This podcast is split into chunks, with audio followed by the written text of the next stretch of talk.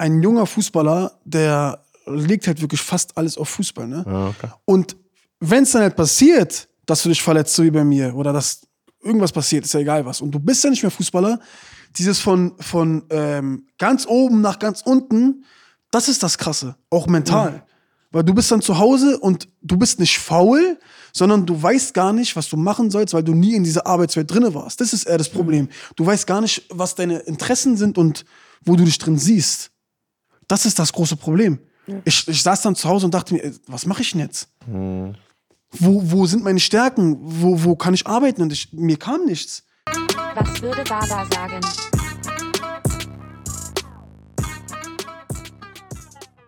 Ihr seid bei was, würde Baba sagen? Mein Name ist Kauter. Mein Name ist Marcel Nadim Ourakir. Du bist Bilal Kamari. Bilal Kamari. Werden wir gleich noch mal ein bisschen besser kennenlernen. Äh, in kurz, Ex-Fußballprofi, mittlerweile Streamer, Content Creator. Mm, Wir sprechen heute über das Thema Scheißjobs. Wir wollen so die schlimmsten Jobs, die wir jemals gemacht haben, ein bisschen ähm, uns anschauen. Was haben wir aber daraus gelernt? Warum ist es vielleicht auch wichtig, so richtig beschissene Jobs mal gemacht zu haben? Äh, Und wie sind unsere Eltern eigentlich damit umgegangen? Weil nicht jeder Vater, nicht jeder Baba, nicht jede Mama hat irgendwie einen richtig niceen Job. Eher sogar seltener, die haben fast nie die Jobs gemacht, die sie eigentlich machen wollten. Ähm, was haben die daraus gelernt, was sie uns mitgegeben haben? Das kommt heute auf uns zu. Hat Kauter hat wirklich, wirklich- jeden schlechten Job, den es gibt, hat Kauter, glaube ich, schon mal einmal gemacht. Ich wirklich gemacht. Ich glaube aber auch. Du auch? Ja, wir- ich wir kann auch viel erzählen darüber. Also machen wir aber. So, erzähl. Also ich äh, habe angefangen zu arbeiten, da war ich, ja, das ist illegal, aber ich war 14 und dann habe ich auch nicht mehr aufgehört bis heute. Und ich glaube, ich habe wirklich in jeder, in jeder Branche gearbeitet. Ich war im Einzelhandel. Ich habe auf der Straße äh, Ding gemacht.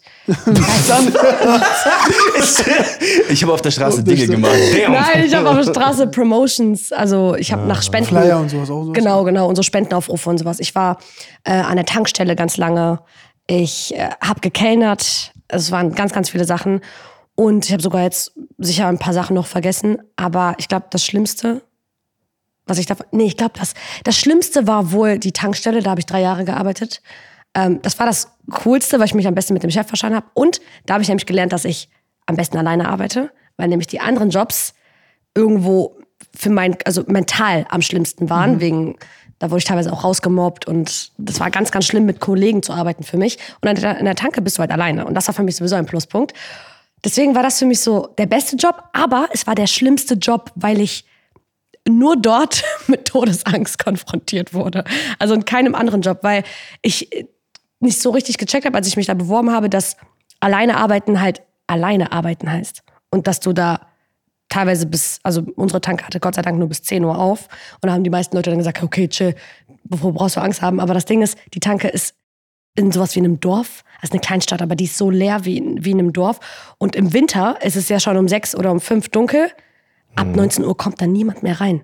Was war Es, das es fühlt Schlimmste, sich wirklich an wie so zwei Uhr nachts. Also immer auch diese Angst, dass da jemand irgendwie überfallen kann oder so. Genau, und das Ding ist, wir haben auch eine Tanke, die ist so einen Kilometer entfernt und dann wurde die irgendwann überfallen. Auch wirklich mit, äh, also Sie kommt äh, bei Bonn-Tannenbusch die Nähe. Okay. so ein äh, Raubüberfall, nennt man das, wenn es mit Waffen ist. Und deswegen hatte ich halt so krass Angst, als ich das dann erfahren habe. Und die, dieser, die Mitarbeiterin von der anderen Tankstelle kommt so bei mir rein, die so, na, ich so, hi, die so, gibst du mir mal das und das? Ich so, ja, mach ich. Und dann die so, übrigens, wir wurden letzte Woche überfallen. Ich so, ja, krass. Und die so, ja, verdammt, wie lange hast du Schicht heute? Ich so, durch. Die so, schön. War- Das war gruselig. Ich hatte oft sehr Angst. Ich war oft mit dem Finger so kurz vor diesem Notfallknopf unter der Kasse. Aber ja, das war der schlimmste Job, den ich je gemacht habe. Bilo, du bist äh, Ex-Fußballer, kann man sagen? ne? Ja. Äh, und dann hast du aber einige Jobs gemacht, die man jetzt nicht mit einem Ex-Fußballer, glaube ich, in Verbindung bringen würde. Nee, also Was war der erste Job, den du danach machen musstest, vielleicht auch? boah, mein erster Job, nachdem ich so vom Fußball, sag ich mal, gefallen bin, ich glaube, das war ähm, Pakete ausliefern. Für Amazon, glaube ich. Und es war sehr hart gewesen. Also es war wirklich von morgens bis abends wurdest du dann da so wirklich ähm, ja, gedrillt, dass du da ganz schnell die Pakete ausliefern sollst. Und ähm, teilweise waren die auch wirklich sehr viele und auch sehr schwer. Und ähm, das Geld war schon gut, so ist auch nicht alles so ganz sauber, wenn man so sagen darf, weiß ich nicht, keine Ahnung. Wir kommen noch nachher auf die Tipps, die man braucht fürs Arbeitsleben. Das ist auch schon mal der Ähm, erste. Aber war schon sehr anstrengend, von, bis, von 8 Uhr morgens bis, bis 18, 19 Uhr dann die Pakete ausliefern, ist schon hart. Und das, das Problem ist, glaube ich, eher, dass ich es halt nicht gewohnt war. Ich war nicht gewohnt, so diese Arbeit zu verrichten. Also ich habe damals immer nur Fußball gespielt, einmal am Tag, zweimal am Tag vielleicht. Und wenn du diese Arbeit gar nicht gewohnt bist und von 0 auf 100 dann so eine Arbeit machen musst, ist ähm, für den Kopf auch erstmal richtig schwer. Ich glaube, das war eher das Problem bei mir, dass das für den Kopf Die nicht Um- so leicht war. Genau.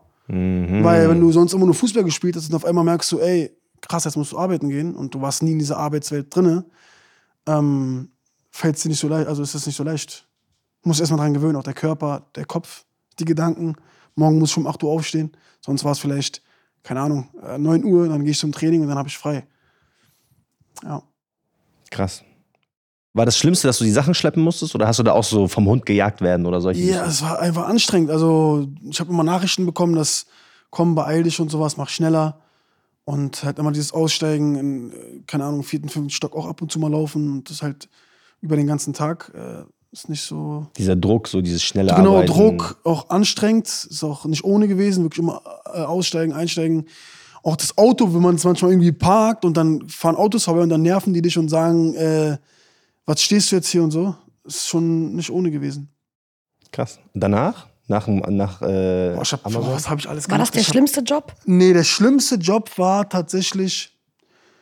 Also, ihr müsst es definieren. Was heißt schlimmste Job? Der Für dich, wenig was bezahlste oder der Für dich, wo du, wo du gesagt hast, du hast morgens so wenig Bock aufzustehen und da jetzt hinzugehen. Das, so definiere ich für mich den schlimmsten Job zum Beispiel. Okay, lass mich mal kurz überlegen.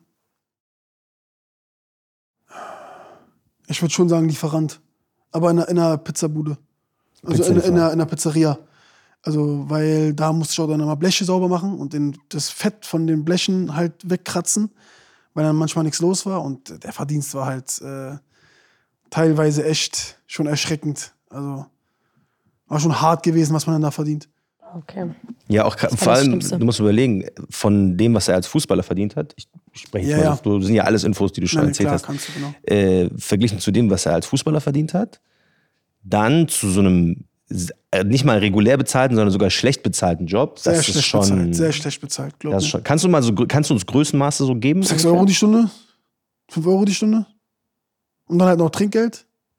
Aber gibt halt nicht jeder Trinkgeld, ne? und dann hast du welche Kunden, die jede Woche, das erzähle ich auch immer bei mir im Stream, da habe ich einen Kunden gehabt, oder wir hatten einen Kunden und ausgerechnet dieser Zettel kommt dann auch immer zu mir, diese Bestellung, dass ich jede Woche zu einem gehe, der wirklich im sechsten Stock gewohnt hat. Diese Geschichte muss ich kurz erzählen. Bitte, bitte, alle Geschichten, die du erzählen Ähm, willst, hier. Der hat, der hat jede Woche bestellt. Und der hat im fünften oder sechsten Stock gewohnt. Und ich bin der Meinung, auch gerade weil ich auch selber geliefert habe, zum Beispiel ich jetzt, ich schwöre es euch, ich bestelle nicht, wenn ich nicht zwei oder drei Euro zu Hause liegen habe und nicht äh, Trinkgeld. Ich mache es nicht. Ich kann nicht bestellen, weil ich mich selber schäme. Weil ich weiß, wie es ist als Lieferant, der, der verdient davon, also der ist auch irgendwo so auf das Trinkgeld angewiesen, weil der Stundenlohn halt so hart ist. Ähm, also der Typ, der immer bestellt hat jede Woche, der hat im fünften oder sechsten Stock gewohnt und der hat nie Trinkgeld gegeben. Und irgendwann hat es mich so abgefuckt, ich weiß, es ist eklig und das macht man nicht, habe ich irgendwann geklingelt und meinte, ich komme nicht rein. Die Tür ist irgendwie abgeschlossen.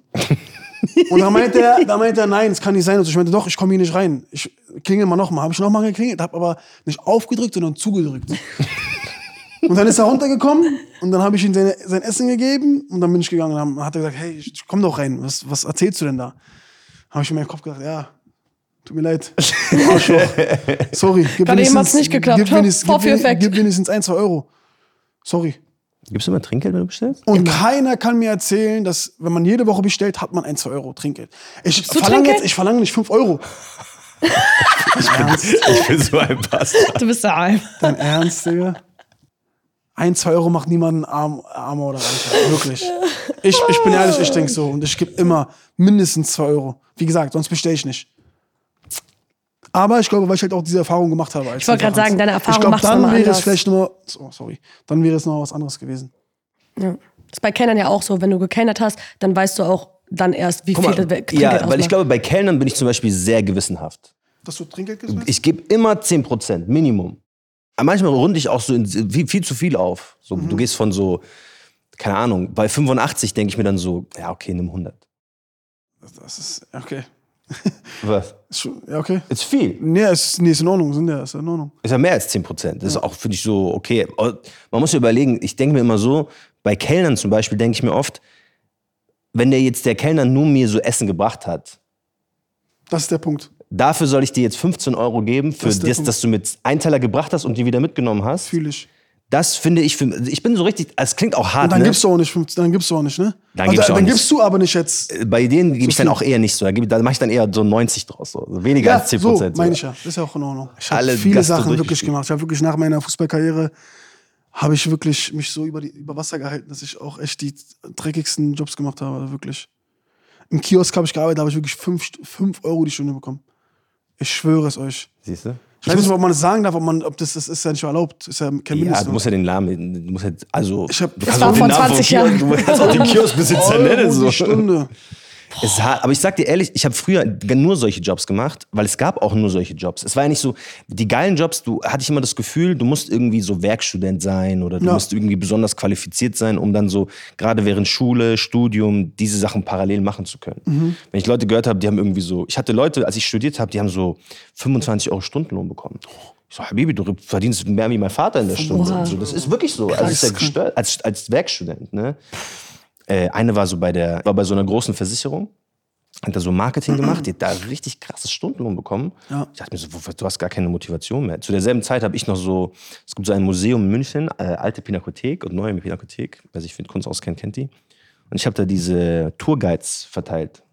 Und dann musstest du immer diese Tourguides, wenn die zurückkamen, waren die ja so voller Ohrschmalz, äh, weil die ja so die, Ach so, du meinst diese, jetzt habe ich erst gecheckt, was du ich meinst. Ja, ja. Natürlich. Ich musste, die, ich musste die mit der Hand richtig sauber machen. Das war, das war eine der ekligsten Sachen, die ich gemacht habe. Und die Leute, muss ich auch sagen, die ins Museum kommen, sind auch echt keine guten Leute. Also ich will jetzt nicht alle Leute dissen, die ins Museum gehen, aber die Leute, die bei uns Was sind. musstest du denn noch machen in dem? Also erstmal, die kamen alle rein, dann tun die so, da gibt's halt eine Section, die, wo die, Ka- die, die Karten kaufen und dann gibt's meine Section, wo sie halt diese Tourguides bekommen. Mhm. Und die haben dann so mit mir geredet, als ob ich jetzt der Chef von diesem Museum bin und denen alles erklären muss. Und ich bin so ein 20-Jähriger, ich war in meinem Leben selber nie in einem Museum. Ich habe keine Ahnung, Dürer, Myra, Goethe, keine Ahnung. Mhm. Haben die, haben die, Die fragen so, ja, und ist das, welche Ausstellung ist das eigentlich? Boah, keine. Ahnung, weiß ich, ich ver- verteile diese Tourguide, ich habe noch nie reingehört, ich, keine Ahnung. Du gehst, dafür ist dieser Tourguide da, du kriegst den, du läufst rum, du gibst die Nummer ein und dann erzählt er dir schon. Sag einfach, Überraschung. Erstmal rein. Dann waren die so, die waren dann geizig, die wollten dann nicht bezahlen, dann haben die so erzählt, die haben immer so, das ist ja das Ding, oftmals, so wie wir das beim Lieferanten auch sehen, du bist der Letzte, der mit dem Problem eigentlich was zu tun hat, aber Ja, du bist aber der, der Erste, der der, kassiert. Ja. Du kannst nichts dafür, dass das Essen kalt ist meistens, du kannst nicht dafür, dass es scheiße schmeckt, du kannst nicht dafür, dass... Und Leute beschweren sich bei mir für Tankpreise. Äh, versi- ja, ist da ich so, oh komm, das wisst ihr jetzt aber, dass ich das nicht mache. Und das hat für mich so einen richtigen Scheißjob aufgemacht. Rückblickend muss ich sagen, ich war lange zum Beispiel Barkeeper. So cool, oder? Barkeeper? Rück, also es war Stell ich während, mir auch cool vor. währenddessen, da hatte ich mir krank. Geilster Job, den ich in meinem Leben je gemacht habe, Mhm. weil, also wirklich Trinkgeld so, schmeckt bestimmt. Ne? Trinkgeld, aber also guck mal, so Weiber, krank, meine Freundin, die bringt mich um. ähm, Trinkgeld war krank, äh, so für Datingleben war brutal.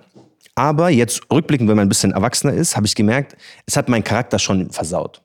Echt, ja? Übertrieben. Echt? Ja, übertrieben. Also Wie weil lange hast du das gemacht? 2017 bis 2000, nee, 2016 bis 2019, so zwei, zwei Jahre, drei Jahre. So um den Dreh. Und das Ding ist, deswegen finde ich zum Beispiel so diese Gastronomie, Nacht, Nachtleben, du wirst einfach zu einem Harami. Also du fängst an, Sachen zu machen, die du nicht machen solltest. Safe. Wenn ich, also ich habe wirklich, ich habe geklaut, aber so, weil, guck mal, ich habe mich, ich, Was hast du geklaut? ich habe mich gefühlt wie Robin Hood. So, ich war dieser kanakische Robin Hood, weil ich bin in dieser Bar und es war in München. Du denkst sowieso, Haramgeld, komm, kann ich mal einstecken oder was? du dachtest dacht- so, ich, bin dacht- arm, die sind dacht- reich. Ganz genau, weil in München, in dieser Bar, in der ich gearbeitet habe, am Ende, ich werde noch angezeigt oder so, egal.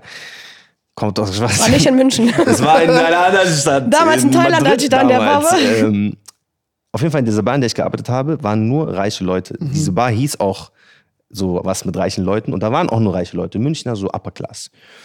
Und um, also der Trick war immer, wenn große Gruppen kamen, haben wir einfach viel mehr boniert, als sie eigentlich bestellt haben. Okay. Das heißt, die hatten dann so, keine Ahnung, 20 Cocktails, paar Flaschen.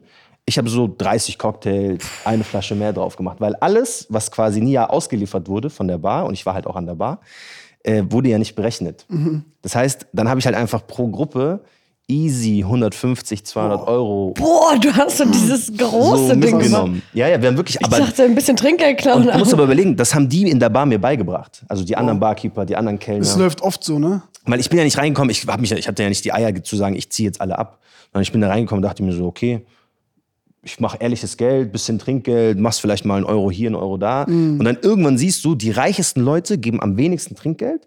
Und dann bist du sauer. Das ist so krass. Und dann denkst du dir so, jetzt gibst du zurück. gebe ich euch zurück. Und dann, die, die können es ja auch nicht nachweisen. Weißt du, wenn das oftmals Geburtstage... Kann man, ich wollte gerade nämlich fragen, sieht man das nicht irgendwo? Geburtstage waren für mich das Highlight, weil es gab auch so ein Separé und dann haben Leute so mit 30 Leuten oder so Geburtstag gefeiert. Also die haben dann gebe- gebechert und am Ende hat ja immer das Geburtstagskind gezahlt, so Geburtstags, Geburtstage, Junggesellenabschiede, alles.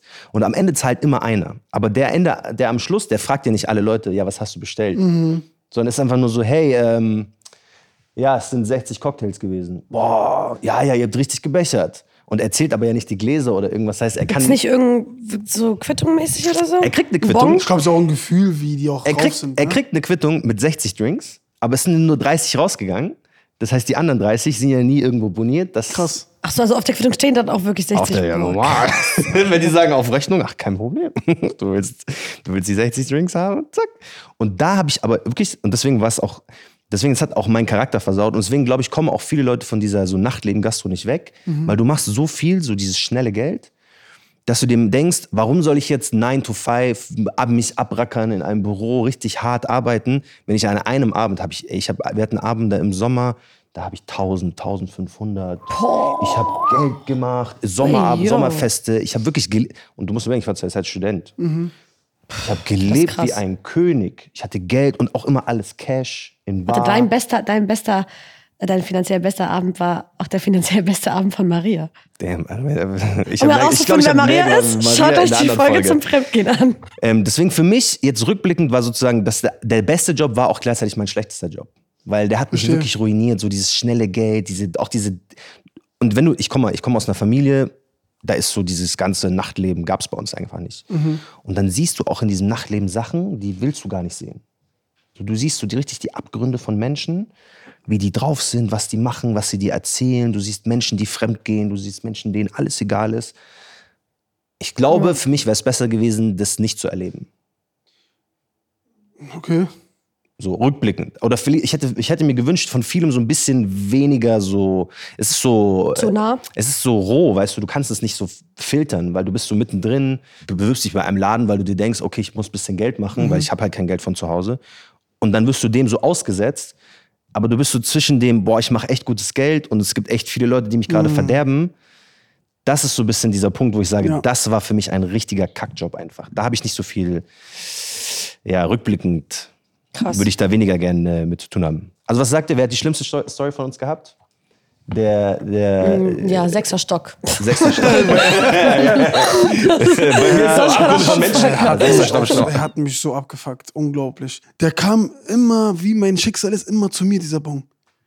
Also kommt der Bon immer raus und immer nach der Reihenfolge kriegt der Fahrer dann die, die, die Tour. Und immer, wenn ich genau ausgerechnet da war, kommt auf immer immer dieser Bon raus mit diesem Mann. Jede Woche gefühlt. Am Ende war es dein Chef. Er hat immer so. Der ist für. Der ist. Und ich saß, Der ist Oder die andere. Fahrer haben es auch extra so gemacht, dass das, Hey. ja, und ich 100 hab's- Prozent. Und ich hab's nicht gecheckt am Anfang. Wir, war, wir, waren, wir waren alle an einem Punkt in Ja. unserem Job, die dümmsten. hey, 100 Prozent. Aber ja, dann äh, irgendwann hat es mich so abgefuckt, dass ich halt das dann gemacht habe. Wisst ihr, was mich auch abfuckt an diesem ganzen Arbeits-, also bei so Minijobs vor allen Dingen. Ich, immer wenn man irgendwas neu angefangen hat, war das bei euch auch so, dass ihr am Anfang immer so die, die zuverlässigsten wart und die immer für Ja. jeden was übernommen haben. So, du hast immer, wenn jemand krank war, die kamen immer dann zu der Neuesten und meinten, hey, kann, willst du für mich Silvester arbeiten, bitte? Und du warst so, du kennst Wenn die Leute noch nicht. Hatten, Deswegen sagst du einfach ja. Ja. Und du hast, da warst dann am Anfang der Ja-Sager, das erste Jahr, bis du dann was wolltest. Safe. Keiner kommt für dich arbeiten. Keiner. Und das war, Safe. das war das, wo ich gesagt habe, okay, weißt du was, ich komme nie wieder für euch. Und da wurde ich auch räudig. Aber das, das, war, das war das, was ich als allererstes gelernt habe. Okay, wir spielen ein kurzes Spiel, okay? Ähm, wir nennen das Ranking der schlimmsten Jobs. Ich gebe immer zwei Auswahlmöglichkeiten Achso, okay. Und du sagst, oder Kauter, du auch, was ihr schlimmer findet. Okay. Am besten immer so, so schnell wie möglich. Sch- Wie schnell, so schnell wie So möglich. schnell wie möglich antworten. Soll ich eins oder zwei sagen oder dann den Job? Den, äh, den Job am besten. Okay. Beim Schlachter arbeiten oder Abos auf der Straße verkaufen. Was für Abos? Beim Schlachter arbeiten. Ja, so Sorry. Flyer verticken wahrscheinlich, oder? Flyer verkaufen. Flyer Oh, verkaufen. beim Schlachter arbeiten. Findest du schlimmer? Der Geruch. Oh, ich kann es nicht schnell sagen. Oder halt wirklich am, Ich weiß Haupt, es am aus Marokko im Hauptbahnhof Dorf, im wenn wir Regen, es haben. pisst, es regnet runter, dann musst du, musst du da trotzdem Flyer verkaufen. Boah, Ich habe den zweiten Job gemacht. ich will auch eins sagen, Schlachter, Schlachten, aber ich finde es jetzt nicht so schlimm. Also, ich habe es auch schon mal live gesehen und so, deshalb Schlachter ist schon hart. Okay. Tellerwäscher oder Telefonmarketing? Telefonmarketing. Tellerwäscher. Für mich Tellerwäscher. Für mich Du warst. Tellerwäscher, ne? So ein bisschen in die Ja. Richtung. Mit den ganzen Fett und sowas alles abschrubben und manchmal hängt es und geht nicht ab. Boah, nee. Aber Marketing ist für mich das. Also Da ist für mich so einfach telefonieren, glaube ich, entspannter, für mich persönlich. Aber das ist ja, das ist ja, also Telefonmarketing ist ja nicht gemeint, dass du nur telefonierst, sondern du sollst Sachen am Telefon verkaufen. Ich würde alle fünf Minuten Wein gehen. Das war genau wie als ich Spenden auf der Straße verkaufe. Ich bin wirklich regelmäßig Wein gegangen. Ich, so, ich gehe ganz auf Klo. ich war so eine halbe Stunde weg mit so roten Augen, komme ich zurück. Es geht so Ich glaube glaub halt Tellerwäscher, du bist wenigstens ein bisschen und so, du machst halt Sachen. Telefonmarketing ist schon eine sehr ist so mental. Tellerwäsche, du machst für dein halt. Gehirn schon sehr stupide Arbeit. Jedes, also ich habe auch Kumpels, die arbeiten in London, die machen richtig gut Kohle. Sein ganzer Job ist darin, Cold Calls zu machen, jeden Tag wirklich 80 Leute Ich hab auch anrufen. Freunde. Hey, kann ich dir das andrehen? Ich denke immer so, Bruder, wie Boah, ich könnte das kannst du niemals. die Arbeit gehen? Das ist der Job, auf den du Bock hast? Okay, wir machen weiter. Altenpflege oder Kinderpflege? Ähm, Alten, Altenpflege. oh, Altenpflege. Hart. Altenpflege. Ich habe ein äh, Praktikum im Ich habe eine Krankenhaus Geschichte, gemacht. oh mein Gott. Ist immer gut, wenn sowas kommt. Ich habe eine. Geschichte, ihr werdet, oh, wenn es Leute hören, die werden denken, was bist du für ein Arschloch gewesen, glaube ich, ja. Perfekt, erzähl uns mehr, Bilo. Also ich fand's, also ich war auch sehr jung gewesen, ich glaube, ich war 18 oder so. Also, nee, nicht mal 18, ich war so 16, 17. Und ich habe so ein Praktikum gemacht bei ähm, Bekannten von mir, die haben ein ähm, Altersheim oder Pflegeheim. Ist das, ist nicht das Ich glaube, gleiche? das ne? ist, ich glaub, so halt so ein, sehr mal vergleichbar. so ein Mix. Und ich sollte mich halt um jemanden kümmern, der ist, ist wirklich haram, was ich gemacht habe. Perfekt. Und ähm, ich habe halt immer eine Person gehabt, um die ich mich kümmern soll, eine Frau. Und ich habe das Gefühl gehabt, die, die mochte mich richtig. Also sie fand mich auch so toll, sage ich jetzt mal. Und es war mir so langweilig gewesen, dass ich sie irgendwann, äh, sie konnte ja auch nicht reden und sie konnte auch nicht sagen, nein, ich will was nicht oder sowas. Ich habe sie einfach auf die Couch gesetzt, habe den Fernseher angemacht, habe Fernseher laufen lassen, habe mich auf die Couch gelegt, habe einfach geschlafen. Mit in der Arbeitszeit. Das war sehr eklig. Das bereue ich auch. Aber wie gesagt, ich war sehr jung. Ey, die Leute, die Aber warte, können bitte die darüber Leute, reden? Das jetzt ist hören, irgendwie voll harmlos im Vergleich zu dem, was ich jetzt gedacht habe. was dazu, was dazu kommt Ich jetzt? dachte, du hast so auf den Rollstuhl gesetzt und so den Flur weggeschubst. Nein, oder? ich dachte- Oh, nein. Ja, okay. Sie, nein, weil sie hat sich dann irgendwann auch beschwert. Sie konnte es mir nicht sagen. Sie, sie, sie lag dann, sie war dann zwei Stunden vorm Fernseher einfach nur. setzt sie so hin. Und ich hab da einfach Er gepennt setzt sie dann. so hin, er macht sie so bequem. Und ich hab dann, ja, aber so. genau so war es. Ich hab einfach gepennt, nebenan. Ich finde es schon eklig. Findet, findet ihr es, findet oh, findet ihr es nicht so schlimm? Doch, doch, das ist schon, Schon räudig. hart. Es ist schon räudig. Ich habe ja nicht alle Sachen erzählt, die, die ich in meinem Leben gemacht habe. Aber es war nicht so schlimm, wie ich, ich Ja. habe jetzt was Schlimmeres gedacht, aber es ist trotzdem Aber wie scheiße. gesagt, ja, ich war sehr jung gewesen. Ne? Also mit 16, 17 kannst du ja nicht klar denken, sage ich jetzt mal. Ja, safe. In einer Bar arbeiten oder auf einem Friedhof arbeiten? Friedhof. Obwohl, Äh, nein, sorry, Bar. Bar. Safe Bar. Weil Friedhof ist etwas, womit du dich irgendwann auseinandersetzen musst. Bin ich der Meinung. Ach, mit dem Tod. Ja. Ja. Vielleicht härtet das einen auch ab. Als ich mein äh, Praktikum im Krankenhaus gemacht habe, musste ich, die haben uns halt, also ich war Krankenschwesterin, Praktikum, Schulpraktikum. Und die haben uns wirklich dieselben Aufgaben gegeben wie den anderen Krankenschwestern, weil die so unterbesetzt Du waren. warst Krankenschwesterin. Nein, ich meine, ich habe die Aufgaben einer Krankenschwester gemacht. Und eigentlich dürft, hätten die uns diese Aufgaben gar. Ich habe nicht das gecheckt. Schwesterin, Schwesterin. wenn du alles genderst. Sie ist richtig im Film so. Ich denke, warum hab ich aber immer noch? gecheckt. Irgendwann, ich hab's null Aber pass auf, die haben uns dieselben Aufgaben gegeben und ich musste einfach wirklich so 130 Kilo alte Männer waschen und alte Frauen waschen Boah. und die auch selber tragen. Und das ist eigentlich ein bisschen, ähm, ein bisschen sehr verboten, weil wären die mir aus, also aus den Händen gerutscht und hätten sich irgendwas gebrochen. Also das, das wäre ja Wow. auf, auf wessen Versicherung, weil ich ja nicht Ja. fest arbeite. Und da muss ich sagen, wo ich die auch gepflegt habe und abgewischt und äh. Windeln gewechselt. Sagt man Windeln? Krass. Erwachsenenwindeln gewechselt habe. Das finde ich richtig Mit den krass. Gerüchten, mit allem möglichen. Als ich das alles gemacht, und ich war 17 oder 16, als ich das alles gemacht habe, ich für die erste Woche war schlimm, danach die restlichen zwei, drei Wochen, ich bin so abgehärtet. Das war für mich so, so, Herr Schmidt, so, setzen wir uns mal hin und ich war halt ein Kind. nicht, Ich könnte es niemals. Ich war so Niemals abgehärtet in Wenn jemand irgendwie ins Bett kackt oder sowas. Ich war wirklich abgehärtet, ich kann es nicht erklären. Am Anfang habe ich auch gedacht, ich würde niemals, aber dann, du guckst dir die Menschen an und die sind so, oh, einer, mein Herz ist gebrochen. Einer hat sich auch so geschämt, das war so eine ältere Dame. Die schämen sich 100 Prozent. Die ja. hat dann so geklingelt und dann kam ich rein, ich so, hi, und die so,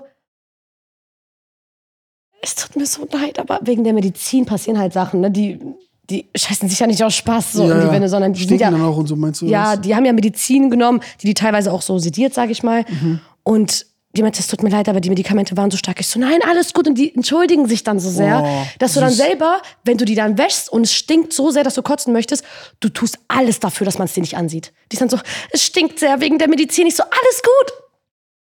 Weißt du, du, du willst ja nicht das Gefühl geben, Ja, dass ja. es ihr unwohl ist, weil es ihr ohnehin schon unangenehm ist. Und das muss ich schon sagen. Das hat Ey, mich ich schon würde das nicht abgehärtet. machen. Ich sag dir, ich würde das nicht machen. Ich auch nicht.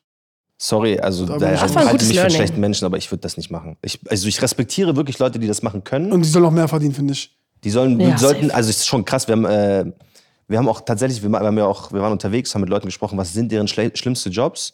Und dann haben wir ein Paar gefunden und wir sagen so, aus Spaß, weißt du, ich wollte so ein lustiges Video drehen. Wir sagen so, oh, was sind die schlimmsten Jobs, die ihr je gemacht hat? Beide sagen so, ich bin Krankenschwester, er ist Krankenpfleger. Das ist das Schlimmste, was wir jemals machen könnten. Krank. Also die selber sagen über ihre eigenen Jobs, dass es das Schlimmste ist, was sie machen könnten. Weil sie auch sagen, du hast keine Zeit, Crazy. du hast kein Geld, du arbeitest viel zu viel. Schichten und sowas. Schichten. Die Schichtarbeit, Du machst wirklich Arbeit, wo, sage ich jetzt mal, die meisten Leute wirklich nicht Bock drauf haben. Mhm. Also du willst nicht, äh, böse gesagt, ne, du willst nicht die Scheiße von irgendwem aufwischen so. Es, müssen, es muss trotzdem gemacht werden, aber dafür dann so wenig irgendwie zurückzubekommen, schon, schon hart. Was glaubst du, war das Wichtigste, was du gelernt hast? Du warst Fußballstar. Ich überspitze das jetzt, ne? Du warst Fußballer, du warst äh, eines der größten Talente Deutschlands, kann man schon sagen.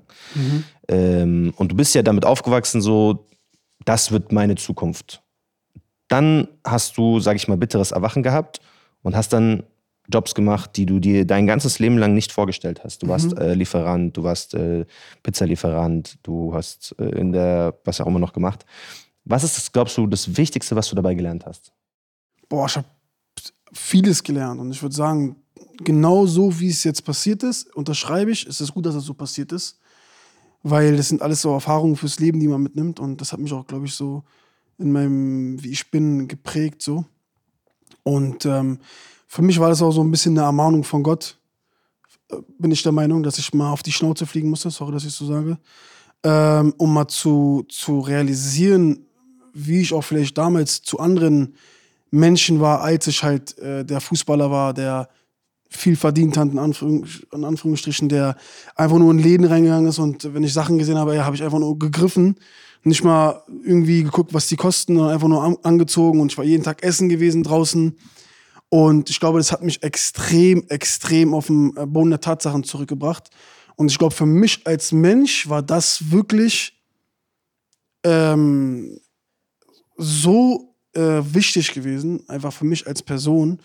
Und ähm, das versuche ich jetzt auch in meinem Leben oder auch mit dem Social Media, was ich jetzt tue, mache, auch den Jungs äh, mitzugeben, die irgendwie gerade so heranwachsende Fußballprofis sind. Das hier auch ganz, ganz wichtig, ähm, abgesehen davon mit dem, wie, du, wie dein Mindset ist und sowas, dass du auch wirklich da dir nebenbei was aufbaust, dass du dann halt nicht einfach dann dastehst. Ne? Dass du dann nicht nach dem Fußball, du merkst, du hast zwei Kreuzbandrisse, kann ja immer passieren, man weiß ja nicht. Dass du dann auch irgendwie einen Plan B hast, dass du arbeiten gehen kannst, dass du, keine Ahnung, studierst, was auch immer, dass du wirklich weißt, ey, klappt das jetzt nicht, ich habe was Zweites, was ich machen kann. Das hatte ich Plan halt B. nicht. Ich habe auch irgendwo jetzt Glück gehabt, ne, muss man so sagen, dass ich auch irgendwie in diese Bubble reingerutscht bin, dass ja, ich auch irgendwo gut angekommen bin. Ähm, es war auch äh, sehr viel Glück, muss ich sagen, ähm, dass ich jetzt irgendwie, ähm, Gott sei Dank, gut verdiene und das jetzt machen kann. Ähm, ja, es ist schon hart gewesen auch für mich, ne? Also gerade so von ganz nach oben nach ganz unten. Ich war auch äh, Jugendnationalspieler und jeder kam immer zu mir, hat immer auf die Schulter geklopft, aber Du musst überlegen, es gibt jetzt große Fußballstars, so Benny Hendricks, also wirklich Nationalspieler, die sagen, er war der krasseste. ich mag es immer nicht zu hören. Ich, ist aber so. Ist aber er. Nur, nur um zu sagen, so, äh, auch, also wenn er jetzt über sich selber sagen würde, er war Dings, er war das, so ist Auch was anderes. aber Leute, Mach ich halt nicht. nicht Würde ich andere, niemals machen. Also andere, andere Menschen mit Expertise, die sich im Fußball auskennen, bewerten oder äh, haben früher Bilo einfach sehr hoch gerankt und gesagt, der hat wirklich viel Potenzial. So muss man das halt sehen, ne? Also dass Wie man diese Fallhöhe so warst? komplett raus oder so, wo ich nochmal. Es ging ja noch, ich habe ja noch ein bisschen weiter gespielt. Ich habe ja nochmal versucht, nochmal hochzukommen, habe ich ja nochmal mein Kreuzband gerissen. Also Es war so ein, äh, Ende war vor drei Jahren, vier Jahren? ich bin jetzt 27, oh, so 23, vor vier Jahren. Ich habe dann zwei Jahre so gejobbt halt, wie gesagt, einfach so hier und da. Da war dann wirklich, wo ich wusste, okay, ey, jetzt ist finito. Aber ja, Mal. zurückblickend wirklich muss ich sagen, es war so, so wichtig für mich als Person, Auf die Fresse. das, zu ja, auf die, aber richtig auf die Fresse zu fliegen. Nicht so richtig, richtig. Also es war wirklich ähm, Was hat denn, extrem. wir heißen ja, was würde Baba sagen? Was hat denn Baba gesagt? Ich könnte noch ewig darüber reden. Ne? Perfekt, wir haben Zeit. Ja. Äh, das hat mein Vater dazu gesagt. Ähm, naja, als es dann vorbei war, ihr müsst euch vorstellen, du weißt ja, ich bin halb Libanese. Und ähm, bei ausländischen Familien ist es so, dass du wirklich sehr viel Druck bekommst. Ne? Mein Vater, zum Glück, ich habe jetzt mit meinem Vater ein sehr gutes Verhältnis, aber ähm, ich habe so viel Druck von meinem Vater bekommen, dass unsere Vater-Sohn-Beziehung dadurch sehr gelitten hat. Also es war sehr, sehr, sehr schlechtes, ein sehr schlechtes Verhältnis zwischen meinem Vater und mir. Und ähm, ja, Stück weit war er sehr, sehr, sehr enttäuscht gewesen am Ende, muss man auch sagen. Das habe hab ich auch gemerkt. Und noch schlimmer wurde es dann, als ich dann äh, komplett, wo es dann vorbei war, wo ich dann zum Beispiel ein Jahr Arbeitslosengeld bekommen habe. Also wenn du halt arbeitest, dann kriegst du ein Jahr Arbeitslosengeld. Nicht Hartz IV, sondern Äh, Arbeitslosengeld 2. Arbeitslosengeld 1 oder äh, 60 Prozent deines Genau. äh, Nettogehalts. Und wenn ich dann halt bis 11 oder 12 Uhr, gesch- manchmal bis 10, 11 Uhr geschlafen habe und mein Vater kam dann um 12 oder, oder äh, 1 äh, von der Arbeit und sieht mich dann da pennen, dann, dann dachte er sich auch so, Alter, du, du, du liegst hier noch im Bett und ich komme von der Arbeit, ist, das Verhältnis stimmt irgendwie nicht. Ich bin jung, ich muss arbeiten gehen, ich muss Geld verdienen. Und jetzt, äh, wo ich mir ein Stück weit was aufgebaut habe, freut er sich und ist auch stolz auf mich. Ich merke das auch und unser Verhältnis hat sich wirklich verbessert. Aber deshalb finde ich es umso wichtiger, dass ich den Leuten oder den wirklich den jungen Fußballern versuche mitzugeben, äh, dass es auch passieren kann, dass du auch auf die Schnauze fliegen Mhm. Sehr sollst. realistisch sogar passieren. Versuch Ja. auch bitte wirklich äh, nicht diesen Fehler zu machen wie ich, dass du dir mit, mit dem ersten Profivertrag äh, eine dicke Karo, ich bin damals in AMG gefahren, mit meinem ersten Vertrag, mit äh, meinem ersten Profivertrag direkt, weißt du? Ähm, nicht direkt auch vom Charakter, bleib mal ruhig, du hast noch nicht richtig was geschafft. Bleib äh, bodenständig, ja, hau dein Geld nicht raus, veränder dich nicht zu Leuten.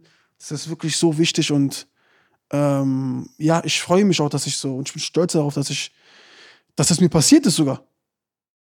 Krass. Und dass ich das dann weitergeben kann, äh, erfüllt mich umso mehr mit Stolz. Das ist Also, das ist für mich sehr, sehr, das ist auch irgendwie so gefühlt für mich so meine, meine Lebens, äh, äh, mein Lebens, nicht, mein, wie heißt es? Mein Berufung? Lebens, ja, so, dass ich das machen soll. Berufung. Ja, Berufung. Krass. Ist eigentlich auch interessant, weil wir haben einen, der, der, der Sportler ist, wo die Karriere wirklich mehr Fragezeichen haben. Also so, die Wahrscheinlichkeit, dass du Fußballprofi wirst, ist gegen null gehend, wenn wir ehrlich sind.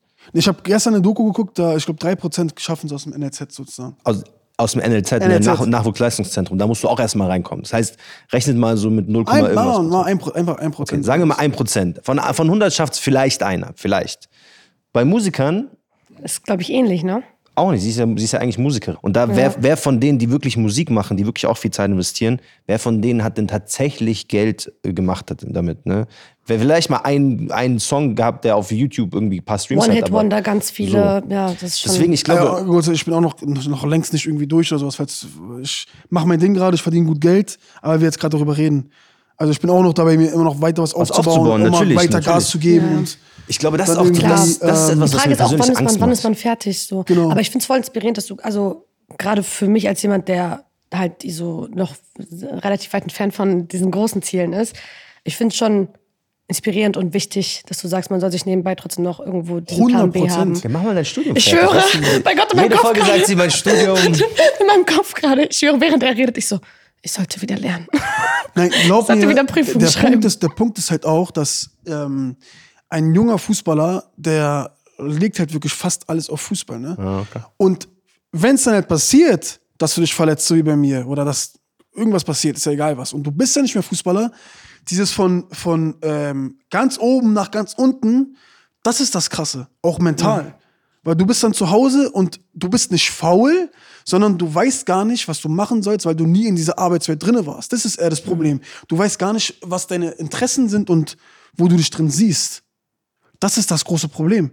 Ich, ich saß dann zu Hause und dachte mir, was mache ich denn jetzt? Wo, wo sind meine Stärken? Wo, wo kann ich arbeiten? Und ich, mir kam nichts. Dann habe ich eine Ausbildung bei der Deutschen Bahn gemacht. Das habe ich nicht erzählt. Schaffner? Ja, also, ähm, äh, wie hieß das nochmal? Sorry. Ähm, ja, also, so wie Zugfahrer. Ich habe vergessen, So, das heißt, äh, hat so einen Namen. Lokomotivführer. Nee, es ist, also, dass du dann S-Bahn fährst und sowas am Ende. Okay, S-Bahn-Fahrer einfach. Und dann war ich da und dann saß ich da wie, äh, haben wir mal Mathe und sowas, mit so, mit so einer Gleichung, die keine Ahnung wie lang ging. Und äh, ich kam überhaupt nicht klar darauf. Und dann bin ich auch einen Monat hingegangen, habe zwei Monate krank gemacht, habe Kohle mitgenommen und dann zweimal gekommen. ja, so halt. Und dann, wie gesagt, ich, bin ich mit Glück durch äh, auch Sid, kann ich ja erwähnen, durch Sydney, der mich dann irgendwie auch da ein bisschen so mit reingepusht hat, der mich in seine Stories erwähnt hat und dann ähm, irgendwie so ein bisschen Aufmerksamkeit hatte. Und dann habe ich mir halt natürlich selber alles Rest selber erarbeitet gemacht, selber ja. auch. Ich habe selber angefangen zu streamen, ich habe selber angefangen mit YouTube-Videos und ja, ich glaube, ähm, die Leute mögen halt so ein bisschen meine ehrliche und straighte Art. Ich bin halt jemand, der sagt, was ich denke und fühle, aber mit Respekt. Mhm. Und ich nehme halt auch kein Blatt vom Mund. So, das ist sehr wichtig, so bin ich aufgewachsen. Aber wie gesagt, mit Respekt und nicht irgendwie was Falsches. Wir wollen einmal kurz die Perspektive Sorry, wechseln. viel jetzt Nein, ist das ist genau- gar genau du, du wirst dich ja richtig. wohlfühlen. Ähm, du hast gerade schon gesagt, dein Barber war Arbeit. Was macht dein Barber beruflich? Oh, mein Vater war damals ähm, Hausmeister gewesen in der Brauerei. In der Brauerei. Äh, hat nichts mit Alkohol zu tun, aber mein Vater ist sehr gläubig. Ähm, war da halt Hausmeister gewesen, hat wirklich auch sehr wenig verdient. Ist halt damals äh, aus dem Krieg, aus Libanon gekommen. Und hat auch äh, sehr schlimme Phasen äh, mitgemacht. Und ähm, wie gesagt, er war dann Hausmeister gewesen. Dann ist er davon weggekommen, ist Taxifahrer geworden, aber ist auch komplett mental kaputt gegangen daran. Also Katastrophe. Jetzt äh, ist er, oder jetzt ist er auch wieder Hausmeister, aber in einer Genossenschaft, also so einer Baugenossenschaft und ist da mega happy, verdient gutes Geld, ähm, ist wirklich sehr, sehr, sehr zufrieden und ich glaube, der ist auch gut zur Ruhe gekommen jetzt langsam. Aber mein Ziel ist natürlich, mein oberstes Ziel im Leben ist, inshallah, dass, so Gott will, dass die Inshallah. irgendwann nicht mehr arbeiten. Für Eltern auch so. Ja. Aber so weit bin ich leider noch nicht. Ich würde es äh, gerne, gerne jetzt sagen, ey, Baba, du musst nicht mehr arbeiten gehen oder ihm irgendwie eine Pilgerfahrt nach Mekka geben. Da würde er sich riesig freuen. Das sind noch so Ziele, die ich auf jeden Fall noch äh. Ja, erreichen Mann. möchte. Dein- Obersten Ziele. Was haben deine Eltern für Jobs gemacht? Mein Vater ist jetzt Frührentner, früher war er Bei der Telekom. bei der Kantine, ne? Telekom. Cool, aber In der Kantine. Ah, ja, auch. Ich fange ich fang immer mit Telekom. Alle sagen Telekom. Alle mal, oh, stark, ohne Deutsch zu können, ich so Kantine. Nein, aber ey, es hat, das hat gereicht für drei, drei Kinder. Meine Mutter ähm, hat eigentlich immer geputzt. Hat sie ganz, ganz früher weiß ich tatsächlich nicht, weil ich mit, ich habe noch nie so mit der darüber gesprochen, was sie gemacht hat, als ich sechs, sieben war. Sie war lange Zeit halt Hausfrau, ne, weil wir noch sehr jung waren. Dann hat sie, glaube ich, die ganze Zeit geputzt. Ah, sie hat aber auch bei ähm, Privatleuten geputzt. Das war, glaube ich, ihr bester Job, weil sie bei so richtig reichen ähm, Kataris in Bonn geputzt hat. Und die waren Wow. so, es war halt auch so eine muslimische. Familie. Und die waren so Sorry. toll. Wir wurden irgendwann voll close mit denen. Ich war vor einem Jahr mit meiner Mutter in Dubai und mit me- meiner Schwester und so. Läuft. Vom Tellerwäscher zu mir. Spaß. Meine Schwester hat uns eingeladen. Grüße gehen raus. Und da hat sie die sogar besucht, diese Familie, bei der sie gepu- geputzt hat. Ja. In Abu Dhabi wohnt die jetzt und die hat die sogar besucht, weil die richtig Freunde wurden. Es war der beste Job, den sie gemacht hat. Ich kam auch immer mit. was, also das sind ja alles böse gesagt, jetzt nicht so geile Jobs, ne? Mhm. Von deinem Vater, von deinem, von meinen Eltern, mal ganz abgesehen. Ähm, was glaubt ihr, unsere Eltern das durchgestanden haben? Was hat denen so, Kinder. weil die haben ja wirklich jahrelang diese Sachen gemacht. Die Kinder. haben nie, Ja, Not. Ich glaube auch. Kinder. Die Liebe zu den Kindern. Denen was zu ermöglichen. Was aufzubauen. Safe. Ich denke mal, das ist der größte Ansporn. Guck mal, ich fange bei meinen eigenen Eltern an. Meine eigenen Eltern haben beide nie studiert, die haben beide keinen, also meine Mutter hat eigentlich voll die gute Ausbildung gemacht, aber dann für Familie alles sein lassen, weil sie halt auch zu Hause war. Und mein Vater hat kein abgeschlossenes Studium, der war Kellner, Pizzalieferant, äh, Tellerwäscher, also wirklich einfach alles gemacht, um irgendwie Geld mit reinzubekommen. Und ich habe mich schon oft gefragt, wäre es nicht besser gewesen, dann einfach sozusagen einfach ein Hausvater zu haben und dann die Mutter geht arbeiten? Einfach nur, weil du, weil einfach nur finanziell gedacht, weil wenn, für manche Leute ist es vielleicht einfach nicht bestimmt, dass sie so krasse Karriere machen. Und da habe ich mich dann gefragt, ob Eltern sich manchmal selber so, so klein halten, weißt du? Also weil sie einfach eher sogar selber denken, ich bin jetzt zu alt zum Studieren oder ich kann jetzt nicht mehr studieren, weil ich Kinder habe oder ich bin jetzt in diesem Job und ich muss jetzt einfach diese zwei netto mitnehmen, weil ich halt Familie habe. Ich kann jetzt nicht parallel noch was anderes machen. Und dann fange ich bei mir selber an und denke mir, okay, lass mich mal kurz nachdenken. Gut, ich habe jetzt noch keine Kinder, aber ich schaffe auch drei Jobs gleichzeitig. Also ich glaube, es gibt schon so etwas, so eine, so eine DNA, die man hat. Vielleicht ist das Erziehung, vielleicht sind es so Umstände, wo man es schon machen kann. Also ich, also wenn ich, guck mal, ich arbeite jetzt teilweise 120 Stunden die Woche. Wenn ich das kann, können Was auch andere das. Ja. Also und deswegen glaube ich auch, es gibt dieses Tellerwäscher zum Millionär. Ich glaube, alle Statistiken sprechen dagegen.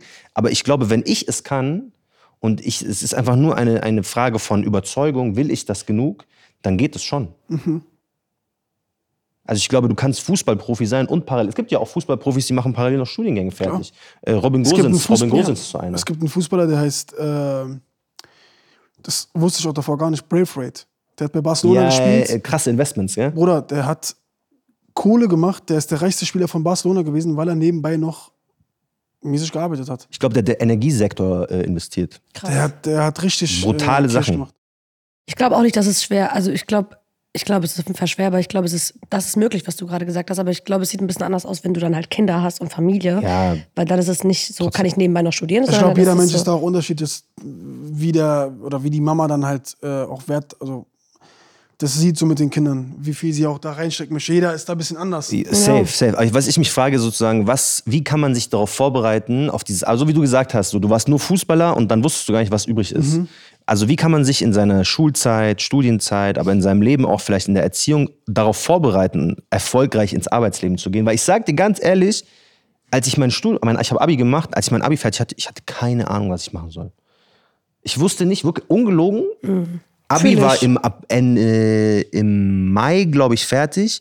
Und ich glaube, man musste sich für die Studium im Juli bewerben. Mhm. Ich hatte keine Ahnung. Ich wusste nicht, wie man sich bewirbt. Ich wusste nicht, wo ich mich bewerbe. Weil ich war, wie, ich wusste, war so ein bisschen wie du. Keine Ahnung, was meine Hobbys sind. Keine Ahnung, was meine Interessen sind. Soll ich dir Mhm. Die sagen, Hälfte meiner Stufe hat auch dieses Einschreibe-Ding verpasst, wie weil wir alle gar keine Ahnung hatten. Keine Ahnung. Kein. Schreibe ich einen Brief, schreibe ich eine E-Mail? Ja. Weiß ich nicht. Weißt du, wie ich Moderator geworden bin? Ich habe Ayman Abdallah im Fernsehen gesehen, habe gesagt, ich will machen, was er will. Habe gegoogelt, Ayman Abdallah Job. Dann stand da Moderator, habe ich gegoogelt, wie wird man Moderator? Dann stand Krass. da, du musst studieren, Moderator, Journalismus. Dann habe ich geguckt, Journalismusstudium Deu äh, München. Da habe ich gesehen, es gibt so eine Privatuni. Dann habe ich der Privatuni einfach eine E-Mail geschrieben. Ey, kann ich ein Stipendium haben? Weil ich kann mir das nicht leisten. Dann waren die so, ja, okay, kein, kein Problem. Nein! Okay, es war jetzt sehr kurz gefasst. Ich habe auch geschrieben, ey, ich kann fünf Sprachen, ich war im Ausland, ich habe dies, ich habe das, ich habe Nachhilfe gegeben, ich habe so ein paar Sachen gefaked auch. Und dann meinten die so, ja, okay, du kannst ein Stipendium haben. Nicht alles, Boah, aber die haben mir krass. echt viel Geld erlassen. Stark. Und es war aber auch, weil ich nicht wusste, was brauche ich denn in meinem Leben? Was sind wichtige Skills, die ich irgendwie haben muss, um so ges- gesettelt einfach in so einen Beruf einzusteigen, weißt du, Studium und dann auch Arbeitsleben. Deswegen frage ich mich so, was hätte man da so lernen müssen, an, an welchem Punkt? Hätte es zum Beispiel ein Schulfach Ne, du brauchst einfach einen Äh, Lehrer, der äh, dich darauf, Jobs gebraucht oder so? einen Lehrer, der dir, dir mal sowas mitgibt und nicht äh, a plus äh, b Quadrat ist gleich c Quadrat. Ich schwöre, in meinem Leben habe ich das noch nicht gebraucht. Nichts davon gebraucht, ja. Es hätte so ein Fach geben müssen. Mitternachtsformel. Einfach leben. Wer ist Ich. PQ-Formel? Einfach leben. Dieses Fach heißt einfach Wirklich, Leben in Deutschland. Einfach mal einen. Lehrer oder eine Lehrerin, äh, die wirklich dir beibringen, wie man zu leben hat und was, was wirklich Ja. wichtig ist im Leben. Wie du einen Mietvertrag abschließt, w- Strom, äh, Steuern. wie man Rechnung zahlt, Ey, Steuern. Steuern. Steuern. Damit du da keine Fehler machst und irgendwie eine Nachzahlung bekommst von keine Ahnung was. Keiner Ja. bringt dir Steuern bei und dann, sobald du ein, zwei Jahre gearbeitet hast, Dann geben sie Ja. hier in den. richtig. Ja. Krankenversicherung, Ist doch so. Sozialversicherung. Ist aber die Wahrheit. Ist es wirklich so? Ist, also wirklich, aber ey, ich, ich hatte vor zwei Jahren, ich habe also mit meinem anderen Podcast, ich wusste nicht, wie man Steuern macht, Umsatzsteuer, Vorsteuer, keine Ahnung. Auf einmal ruft mich der, also die, die, ich habe einen Steuerberater zum Glück, sonst, Bruder. ich dachte mir so, was haben wir für Steuern? Ich schreibe, was ich eingenommen habe, was ich ausgegeben habe. Auf einmal ruft mich der, wir hatten den Podcast auf eine Wohnung angemeldet, wo der andere Typ da damals gewohnt hat. Und der ist dann aber in der Zwischenzeit ausgezogen. Auf einmal ruft mich der Mitbewohner an und sagt so, ey, ähm, Finanzamt steht vor der Tür. Die wollen hier alles pfänden. Krank. Ich so, wie, die wollen pfänden? Was laberst du? Dann sagt er so, ja, die haben hier einen Steuerbescheid für 35.000 Euro. Nein. So, wo, wo Diese sind- Ma kamen nicht Briefe vorher, aber Doch, doch, Wohnung- aber die, die hat ja keiner aufgemacht. Und ich Du dachte, so, du so, Werbung. vor allem, ich dachte mir auch so, ey, wenn die was wollen, die rufen bestimmt an, weil die hatten Telefonnummer, alles, aber. Boah. Und das sind so Sachen, da bereitet einen halt wirklich kaum jemand aufs Leben vor und auch unsere Eltern ehrlicherweise nicht. Ja, wie denn auch? Wir haben denen doch teilweise, Brie- also ich musste meinem Vater teilweise Briefe übersetzen. Wie soll er mir das denn erklären? Meine Mutter sagt zwar immer, mach deine Steuern, aber irgendwie, ich habe keinen Bock. Ich habe keinen Bock, Man muss Marcel so in, zehn- in zehn Jahren so. Die sagt immer, hast du deine Steuern gemacht? Die sagt mir jetzt, hast du Steuern von 21 gemacht? Ich so, ah. ich warte, bis ein Brief von denen kommt. Die sollen mir doch sagen, ich soll machen. Die sollen sagen, du, da fehlt doch noch was. Dann sage ich, ah ja, Ich stimmt. mach dann, wenn die sagen. Ich habe auch vor allem, ich habe so eine Box mit so allen Unterlagen, mit so Rechnungen, Bewirtungszettel. Ich schmeiß mal nur in die Box, da ist so in meinem Kopf, habe ich aufgeräumt. Fertig. Macht's nicht wie ich, macht's, aber ey, So auf die Steuer gemacht. meine Mutter schickt mir lauter, jede Woche schickt sie mir einen neuen Link, wo macht dieses Steuerprogramm, wieso Steuer, was weiß ich. Die süße Maus, ey. Hey, wir wollten eigentlich so ein Vorbild-Podcast sein, wir reden darüber, wie man Steuern nicht macht. Ähm, okay, wir haben über die schlimmsten Jobs geredet, ähm, wie man, was unsere Eltern uns mitgeben oder auch nicht mitgeben, wie die es durchgestanden haben. Was sind, würdest du sagen, sind so die wichtigsten Tipps, die man braucht, um im Arbeitsleben erfolgreich zu sein? Boah, Mindset clearen. Also, also wirklich mal, bevor du das machst, hinsetzen und wirklich mal drüber nach, über alles, über alles nachdenken und den Kopf so ein bisschen ähm, klar machen, dass es halt wichtig ist, äh, ja, auch Gas zu geben und so. Also du musst, glaube ich, im Kopf bereit sein, weil wenn der Kopf nicht läuft und nicht will, dann ist das alles schwierig. Ähm, ja, Tipp, Tipp Nummer zwei, das war ein guter erster Tipp. Nummer zwei. Du überlegst dir auch zwei. Jeder macht zwei. Das ist einfach. Nummer zwei, okay. Also der Kopf, Du kannst auch Und nochmal ja, und die, und, die, und die Motivation oder das, du hast ja ein Ziel auch vor Augen bestimmt, dass du dem halt nachstreben willst und so viel Gas gibst, bis du dein Ziel erreicht hast. Wenn es jetzt, es kommt aber darauf, immer darauf an, jeder Mensch ist ja, wenn du jetzt, kann sein, ich bin mit äh, 1,5 netto zufrieden. Weißt du? Und wenn es, so, wenn es so ist, dann kann ich auch nur für 1,5 arbeiten gehen.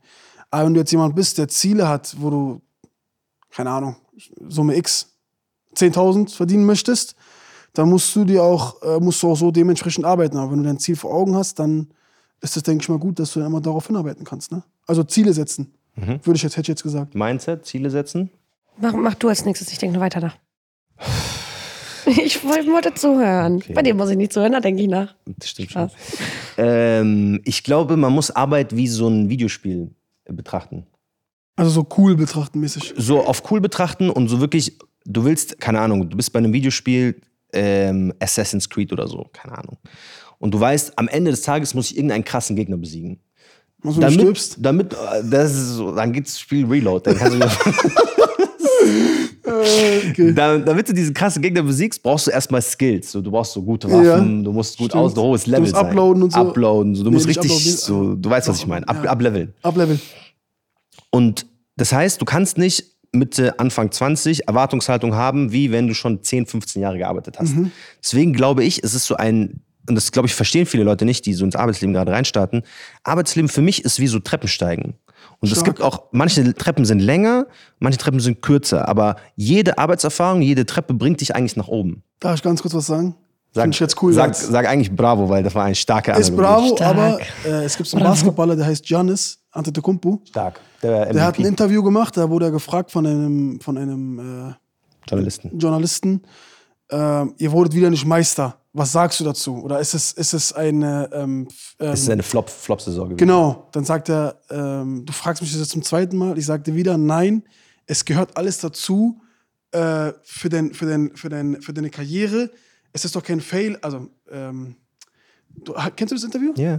Was hat er, was hat er genau gesagt? Ich Er hat gesagt, kann- nur, nur weil ich nicht den Titel gewonnen Genau, habe, heißt, es nicht, dass ich nicht was daraus mäßig. gewonnen habe. Genau, Weil er hat wieder gelernt, er ist Genau. besser geworden, Verstehe, als Mannschaft verstehe. gewachsen. genau. So. Weil Also du du es halt kannst nur gewinnen. Treppe gesagt hast. Bravo. Und so sehe ich auch das Arbeitsleben. Ich glaube, jeder Job, den du machst, an irgendeiner Stelle bringt dich vorwärts. Du musst nur versuchen zu erkennen, wo. Manche Sachen machst du für Geld, manche Sachen machst du für die Arbeitserfahrung, manche Sachen machst du vielleicht auch für schlechte Erfahrungen, aber weil du daraus gelernt hast. So. Ja. Ähm, und ich glaube, wenn man das so betrachtet, darf man nicht immer nur nach dem perfekten Job suchen. Weil ich sehe das wirklich bei vielen Leuten, ich sehe das auch bei meiner Freundin, die ist jetzt mit ihrem zweiten Studium fertig und die sagt, ich muss jetzt den perfekten Job finden. Und ich sage zu ihr, es gibt nicht den perfekten Job. Du wirst nicht jetzt eine Be- Stellenbeschreibung finden, wo sagt, ach, der ist für dich gemacht. Sondern Ja, du musst einfach einen Job machen und dann guckst du, was gefällt dir, was gefällt dir nicht. Chalas, da machst du weiter, suchst du dir einen nächsten. Und öffnet immer neue Türen auch. So, und du lernst Leute kennen. Du machst auch erstmal Geld. Und ich glaube, das sind so alles so Sachen, man darf nicht nach dieser Perfektion im Arbeitsleben suchen, weil es gibt sie nicht. Ich sag euch auch, ich bin selbstständig seit ein paar Jahren. Ist cool, aber es ist auch auch, seine uncool. So, was, Oder was denkst du bei mir, was die Leute denken? Die denken manchmal, guck mal, der, der streamt ab und zu mal zu Hause, der macht ein paar Videos, ma- macht Werbungen, verdient gutes Geld äh, und beste Job. Nee, ich hab, es gibt auch manche Sachen, die, ich, die mich so total abfacken und Hm. äh, es gibt in jedem Job immer Punkte, die einem nicht gefallen. Ja. Und es wird es auch immer geben, bei jedem. Ja. Deswegen, das ist für mich äh, Punkt eins. Punkt zwei, es ist auch nur Arbeit. Ey, Jobs sind Lebt nur Arbeit. auch noch. Habt ein Leben, ich habe kein Ja. Leben außerhalb der Arbeit, weil ich mich zu sehr da so reingesteigert habe, aber ich glaube, es ist auch nur Arbeit. Wenn ihr happy damit seid, einfach eine gewisse Summe zu haben, mit der ihr klarkommt, ist ein bisschen auch, was Rilo gesagt hat, dann es ist voll korrekt, einfach nur auf diesem Film zu sein, zu sagen, ey, ich mache meine Minimum Arbeit für das Maximale an Geld und den Rest der Zeit hänge ich irgendwo rum, spiele Playstation, treffe meine Freunde, gehe reisen, keine Ahnung. Weil ich glaube, es gibt so diesen, es gibt, wir, wir leben in einer Gesellschaft, die so einen harten Arbeitsdruck auch hat. Weißt du, jeder, also ich habe das Gefühl, von den meisten Leuten wird immer erwartet, jeder muss krass werden. Es ist auch okay, wenn ihr nicht krass werdet. Sind wir doch ehrlich. Es ist auch voll legitim, Ja. einfach einen normalen Job zu haben, mit 100%. normalen Sachen, normale Sachen zu machen, normale Sachen sich leisten zu können. Da muss man sich, glaube ich, ich habe mir zu lange so den Schuh angezogen, weil wir zu Hause nie Geld hatten, dass ich, ich muss Mohammed Ali werden, ja. Nee. Ist auch okay, wenn man nicht Mohammed Ali wird. Ja. Ich glaube, einer meiner Tipps ist auf jeden Fall, ähm, auf sein Herz und seinen Kopf zu hören, weil ich habe auch, ich hatte einen Job zum Beispiel, da habe ich extrem gutes Geld verdient. Auch wegen Trinkgeld da habe ich gekellnert. Aber es hat mir halt wirklich nichts gebracht. Also ich habe so gut Geld verdient, dass ich auch richtig schöne Urlaube machen konnte in diesem Jahr. Und ähm, dieser Job, ich habe diesen Job aber aufgegeben, obwohl das so der bestbezahlteste Job war. Einfach, weil der mich mental so kaputt gemacht hat, weil das war dieser Job, wo ich da auch teilweise gemobbt wurde von Kollegen. Oder was heißt, es war nicht nur ich, ne? Ich glaube, jeder hat so jeden so ein bisschen gemobbt. Es war so eine Lästerei-Kultur irgendwie. Und ähm, ich muss sagen, dieses in, den Schlafwein und so. Ich kenne so viele Leute, die wegen ihren Job, so viele Mädchen kenne ich, viele Freundinnen, die Jobs hatten, wo sie wirklich, bevor die da hingefahren sind, weinen mussten. Es gibt sogar auf TikTok viele Leute, die so ähm, Get ready with me's before going to, to work. Und dann auch äh, viele Amis auch. Und die machen sich dann fertig und die weinen halt dabei. Und sind so, und es ist wirklich so, weil es dich so fertig macht, weil du diesen Job so hasst. Und da muss ich sagen, egal was es ist, wenn es das mit dir macht, ist es es nicht wert. Denn nichts ist es wert, dich so zu hinterlassen. Und nichts ist es wert, dass du deine mentale Gesundheit dadurch verlierst. Nichts ist es wert, dass du dich in den Schlaf weinst, dass du nicht mehr schlafen kannst. Weil jeder meiner Freunde hat gemerkt, dass es mir nicht gut geht. Und wegen einem Minijob. Also, Ja, okay. Ich habe mehr verdient, aber wegen Aber einem, Minijob eigentlich. aber wegen, wisst ihr, was ich meine? Für was? Äh, Es ist egal für was. Auch, auch wenn ich jetzt hier sitzen würde und sagen würde, dieser Podcast erfüllt mich nicht und der macht mich kaputt mental, dann wäre es auch nicht wert, den weiterzumachen. Und das ist mein erster Tipp. Setzt irgendwo, setzt irgendwo Grenzen. Du hast einen kurzen Tipp gegeben. Setzt irgendwo Grenzen für eure mentale Gesundheit. Und mein zweiter Tipp, ähm, Sabr. Habt Geduld. Wenn ihr das wirklich haben, machen wollt, was ihr macht, äh, nee, wenn ihr wirklich dahin wollt, dann, man kann nur weiterkommen, wenn man weitermacht. Nee, warte, geht das nochmal. Eins hat das Leben mir beigebracht. Man kann nur weiterkommen, wenn man weitermacht. Hat Bausam mal irgendwo gesagt. Zieht durch, zieht durch, zieht durch, zieht durch. Wenn es für euch vorgeschrieben ist, dann werdet ihr irgendwann dieses Ziel erreichen. Und ja, macht's wie, macht's wie jeder, der es geschafft hat. Die haben ja auch alle durchgezogen. Schauen wir mal, was wird. Was wird? Ne? Bilo, vielen, vielen Dank, dass du die Zeit gehabt hast. Ich danke euch für die Einladung. Vielen Dank. Bilal Kamari, wo ihr den findet, überall eigentlich. ja. Du schon. Instagram, TikTok, Twitch, YouTube. Ja. Habe ich was vergessen? Nein. Nee, nee. Überall äh, Bilo, Bilo Kamari, ne? Auf, Ja, Bilal Kamari findet man. Also Findet Bilal man. Kamari äh, ich hoffe, ihr habt da ein bisschen was mitgenommen. Ich habe noch einen Fun-Fact, äh, den ich nur kurz erwähne, damit wir den irgendwo anders äh, zusammenschneiden. Ähm, darüber, was schlechte Jobs mit uns mit einem, darüber, was schlechte Jobs mit uns machen. Und zwar sagen Gonzales, Mule und Cockburn im Journal of Applied Psychology, also wirklich ein angesehenem Psychologie-Magazin, dass Scheißjobs, also fremd, fremdbestimmte Jobs mit hohem Druck und monotonem Arbeitsumfeld sehr, sehr, sehr, sehr schlecht für uns sind, weil tendenziell stirbt man früher, wird öfter krank und depressiv. Ähm, ja, mein Name war, ist Marcel Nadim Abourakir. Mein Name ist Kauta, danke fürs Zuhören. Das war unsere Folge zu Scheißjobs, äh, was man aus dem Arbeitsleben lernen kann oder muss. Äh, gebt dem Ganzen fünf Sterne, macht die Glocke an, gebt einen Daumen hoch, Sir, lasst Liebe da, Leute. lasst Liebe da. Liebe da und vor allem kommentiert mal bitte, was euer schlimmster Job war. Yes. Bis zum nächsten Mal, bis nächste Woche, immer donnerstags. Was würde Baba sagen? Po, po, po, po. Bye!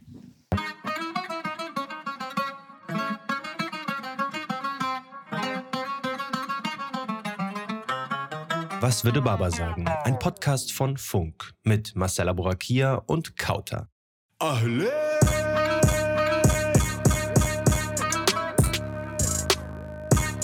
Was würde Baba sagen? Was würde Baba sagen?